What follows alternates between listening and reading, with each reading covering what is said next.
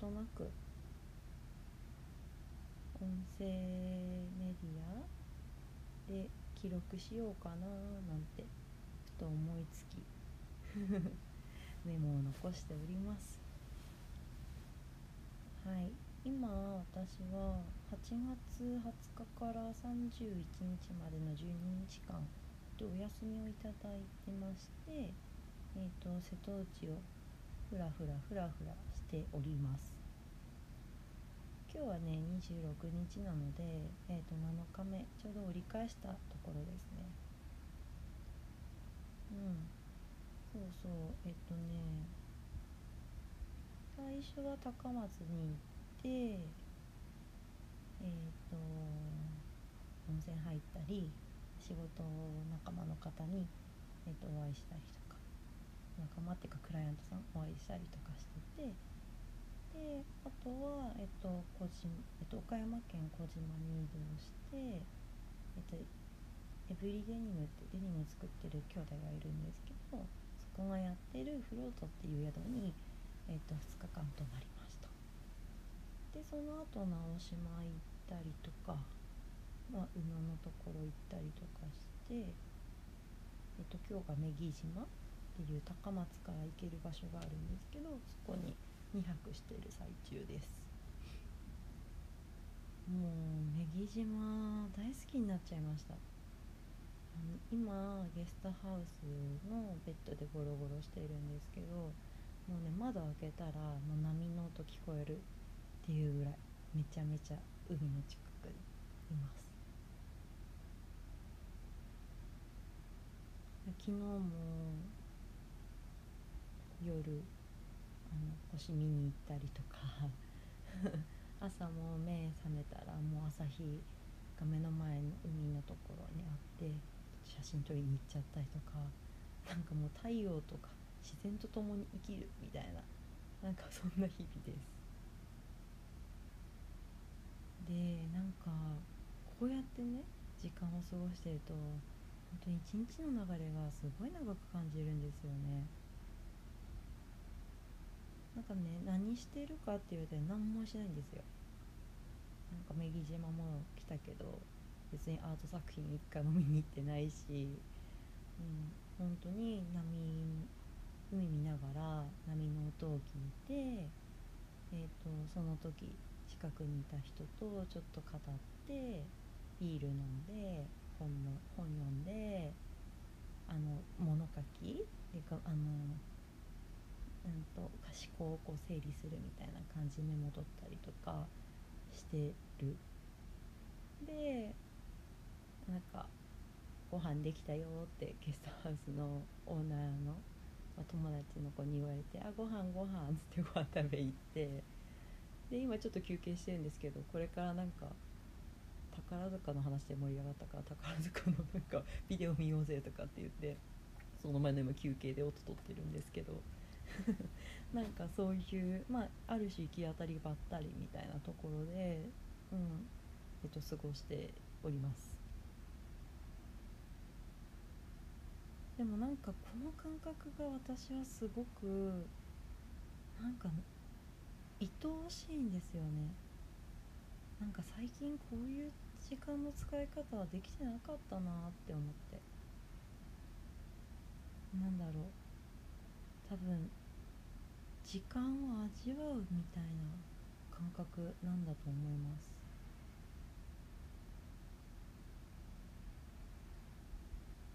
なんかじゃあなんかその味わうために何やってるのっていうと実はちょっと意識していることがあって例えば、うんと、心の声をちゃんと聞いて動くみたいなことがまず一番あります。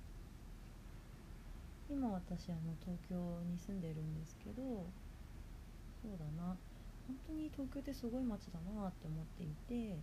もう情報の量がすごくあのー、ねあるしあとは私の仕事のポジション的に本当にたくさんの人とお話ししたりとか出会う機会があるので刺激にあふれてるんですよね。なんですけれどもそのなんだろうな。こうちょっとうん心が世話しない時とかタスクに追われちゃったりとかすると自分の声を聞くみたいなことよりは目の前のことをこなすとか相手の、えっと、動きだったり相手に向き合って行動しちゃうみたいなことがすごくあってうん。なかなかこの、うん、自分の声を聞くみたいなことができてなかったなっていうふうに思ったんですね。なのでなんかそこを今回は解きほぐしてあげようみたいなところであえて何もしないで自分の、えーと、今感じていることっていうのはフォーカス当てるようなことをしてました。あとはあのテクニック的なところでいくと、まあ、ご飯をゆっくり食べるとかいつもより丁寧に文字を書くとか呼吸を意識して見るとかあとは五感を研ぎ澄ますみたいなところであのいろんな視覚情報だったりとかなんだろう音だったりなんか感覚とかなんかそういうところにちょっと目を向けてみると意外となんだろうなこうじんわりとしたなんか価値なんか新しい価値観が生まれてきたりとか見え方とか視点が生まれたりするなっていうのがすごいあの時間を味わっている中だからこそ発見できました。なんかわからない。まだ旅の途中でわからないですけどこういうなんかうーん時間を味わうみたいなことってなんかいい生き方な気がしています。もちろんなんかバランスはあると思うのでこれだけをやればいいっていうことでもないですしまあ普段があるからこそその逆説的に今を大事にうんな時間なんだっていうふうに思えるっていうのはもちろんあると思います。まだまだねなんか旅は続くのでなんかこれからもっと自分がどういう風に感じるのかっていうところがなんかちょっと楽しみだなっていう風に思ってます。ちょっと取り留めなくちょっと急に始めてみようかなみたいな。感じだったのでオチも何もないんですけど。うん。なんかそんな感じです。じゃあ今から宝塚見るって言ってるんで見てきます。はいじゃあ。うん。また更新するかもしれないししないかもしれないしこれもきっと心のままに動きますはいではこんな感じです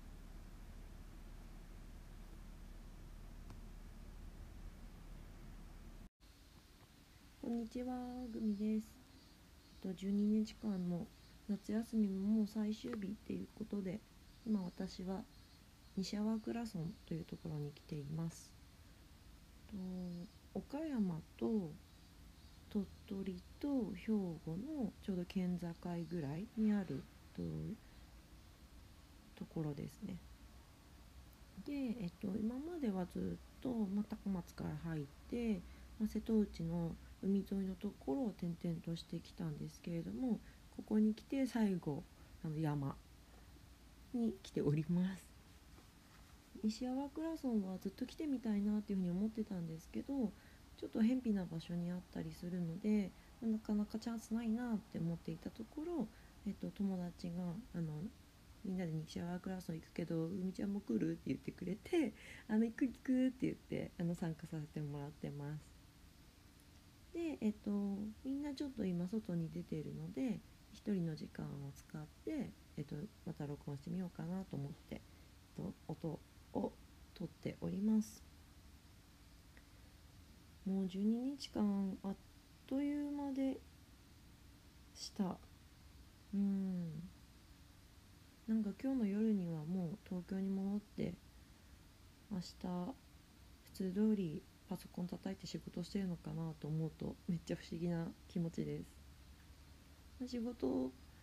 自体もすごい好きですしいい環境に恵まれてるのでえ仕事戻りたくないよとかっていうのは全然ないんですけどただこういうなんかゆったりとしたうん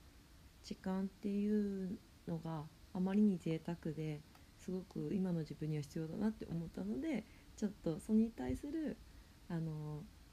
なんだろうなうん寂しさみたいなところは旅の終わりとして感じてるっていう感じです。で今回の旅は本当に、まあ、一人旅しようって思って、えっと、予定組んだりとかしてたんですけど要所要所で友達が参加してくれたりとかあの住んでるあの友人めがけて行ける機会が多かったので実質1人だったのって本当に1日半ぐらいだと思います。でもその時もなんかその自分で時間を使えるからこうまったりする中であのコーヒー屋に入ってそこの店員の人と1時間半ぐらいだべってたりとか割と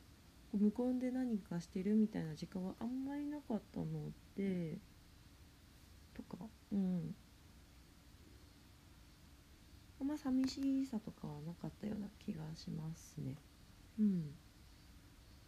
あとは友達が、えっと、ゲストハウス運営している人とかも何組かいたりとかえっと I ターンで、と、ローカルに住み始めた友達とかもいたので案内してもらったりとか。またなんか住んでいる友達はみんなオープンな人が多いのでなんかその夜のご飯の時にあの地域の人とか同僚の人とか例えば宿泊してる別なメンバーの人とか呼んでくれてあのご飯食べたりお話ししたりっていう機会をあのいただいたので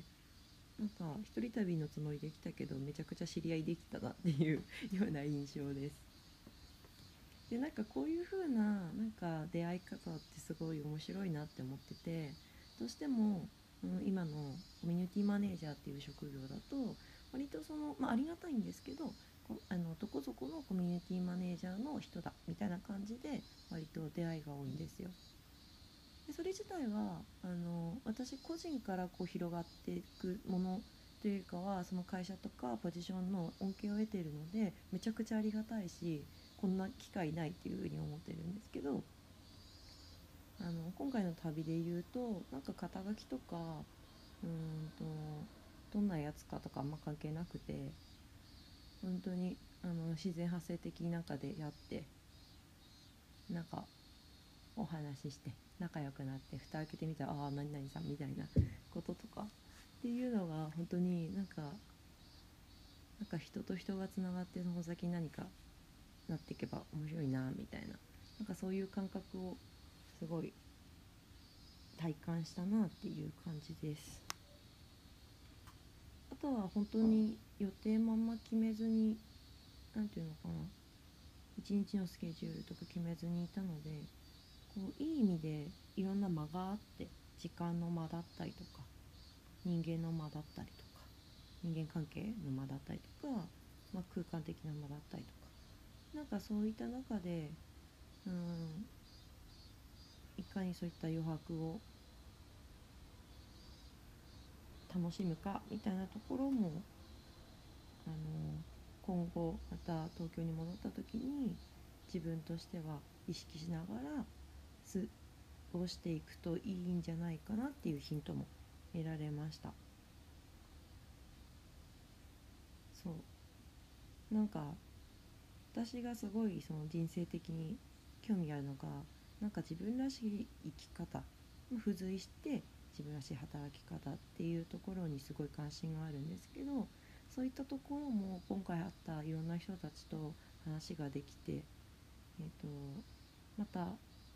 テーマを深めていくきっかけになったなっていうふうに感じています。なんかその中で友達と話してて面白いと思ったことをメモしてたんですけどえっと、その時話したからどうやったら周りに惑わされず自分らしく生きていけるんでしょうねみたいな話をしていて すいませんこういう話が好きなんですよね私そうそうそう。でその子とかと言ってたのは、まあ、まずは自分自身私自身をご機嫌にするっていうことを考えられるといいよねっていうことだったりとか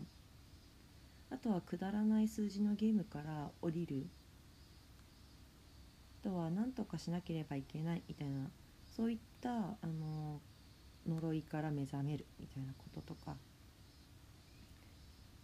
あとはその